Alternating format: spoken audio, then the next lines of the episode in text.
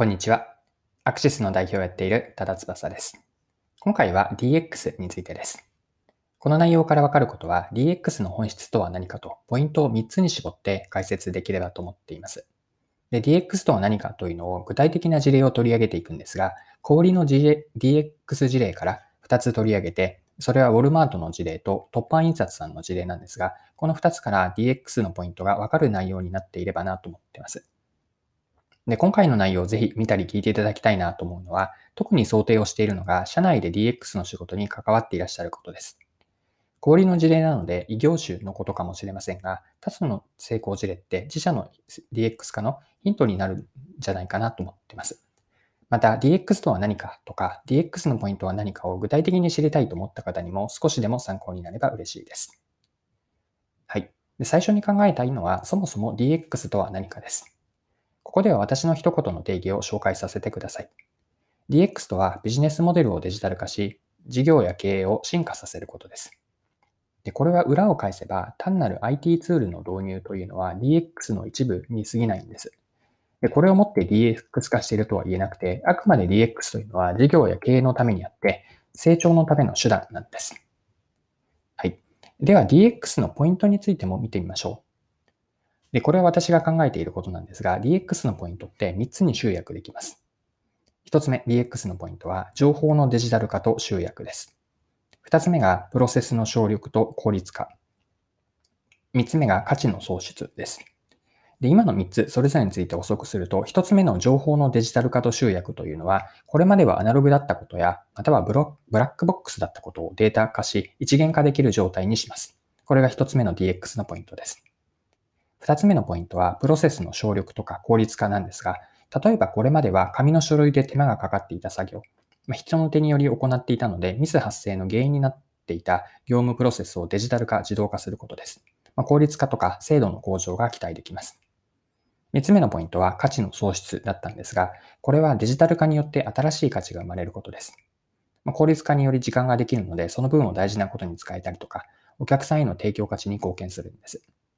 まあ、機械損失がなくなって売上が収益、売上や収益が増えるなんていうこともあるでしょう。はい。ここまで DX とはそもそも何かと3つのポイントをご紹介してきました。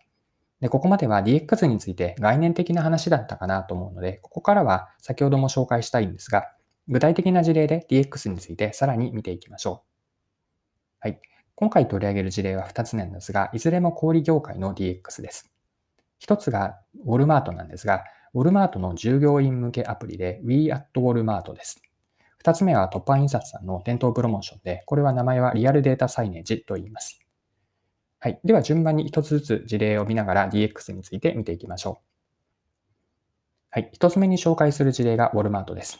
ウォルマートはアメリカの小売最大手なんですが、ウォルマートでは Me at Walmart というアプリを従業員向けに使っています。で、ウォルマートの従業員数とは全世界で160万人だそうなんですが、そのうち74万人と、まあ、およそ半分には行っていないんですが、半分弱が使用しています。で、この Me at Walmart は、えっと、ウォルマートのニュースリリースが2021年の6月に出ているんですが、そこに詳しく書かれていて興味深く読みました。で、概要欄にニュースリリースのリンクを貼っておくんですが、この、えっと、従業員向けアプリですね。Me at Walmart の特徴、まあ、機能をを4つ挙げておくと、1つ目が勤務スケジュールをそこで、えっと、管理とか変更ができることです。ま2つ目がそれにつながっていくんですが、従業員の出勤とか退勤の記録が取れること。3つ目は従業員間のコミュニケーションツールですね。トランシーバーの機能を持っているそうです。3つ目が音声アシスタント機能です。Ask, Ask Sam という、えっと、名称なんですが、これはイメージで言うと iPhone の Siri のようなものです。もう声で聞くと答えてくれて、例えばこの商品に在庫があるかとか、あるとすればどこにあるのかといったことを簡単に音声でやり取りができる機能です。で、このスマホの中に Me at Walmart のアプリがあって、そのアプリ内に仕事で必要で優先度の高い情報が集約されているんです。で、店頭の従業員の作業効率化に役立っているので、この Me at Walmart というのは DX の先ほどの3つのポイントのうち、1つ目の情報のデジタル化と集約、そして2つ目のプロセスの効率化、この2つが当てはまる事例です。はい。ではもう一つ事例をご紹介します。突破印刷の店頭プロモーションリアルデータサイネージです。で、これも、えっと、ニュースリリースが同じ2021年6月に出ていたんですが、これも概要欄にリンク貼っておきますね。で、えっと、これは何かというと、店頭プロモーションしながら購買データまで取得できるサイネージなんです。まあ、サイネージというのは、あの、よく店頭でディスプレイがあるんですと思いますが、えっと、それを、うんと、映像ディスプレイで新しいこう機能が加わっているというのがリアルデータサイネージなんです。なので、このリアルデータサイネージの特徴を2つ挙げておくと、店頭でのサイネージ機能、これは映像ディスプレイなんですが、この機能だけではなくて、サイネージに取り付けられたカメラでの来店客の購買行動データを収集できる点、特にこの後者に特徴があります。で、リアルデータサイネージというのは、この2つからメーカーの店頭プロモーションを支援するサービスなんです。で、従来はサイネージって商品情報を流す、いわばそのアウトプットのみの機能を持っていました。しかし、この突破印刷さんのリアルデータサイネージというのは、インプットの機能も持っているんですね。で、インプットとは先ほども触れたんですが、お客さんの買い物行動データの収集なんです。カメラによって収集しています。で具体的に買い物行動データとは何かというと、例えば店内でその商品棚の前を通った人の人数です。また、棚の前でどれぐらい滞在していたかを選ぶのに使った時間とか、そしてカメラで、えっと、顔認証、えっと、顔も撮っているので、えっと、個人情報は除外していると思いますが、来店客の性別年代を補足できるようです。で、従来はこうした店頭でのどの客がどういう行動をしているかってブラックボックスだったんですよね。もちろん店員が目で見て観察すればお買い物、えっと、お客のお買い物の仕方は分かったんですが、大量のデータをこのように一元的に取るということはできていませんでした。ま、これをリアルデータサイネージは解消して、店内の購買行動データという今まではアナログ情報でブラックボックスだったことをカメラでデータ収集してデジタル化していくんです。でこれが DX の一つ目のポイントである情報のデジタル化と集約にあたります。でもう一つ特徴があって、リアルデータサイネージは収集した購買行動データから反則プロモーションなどのマーケティング施策に活用できています。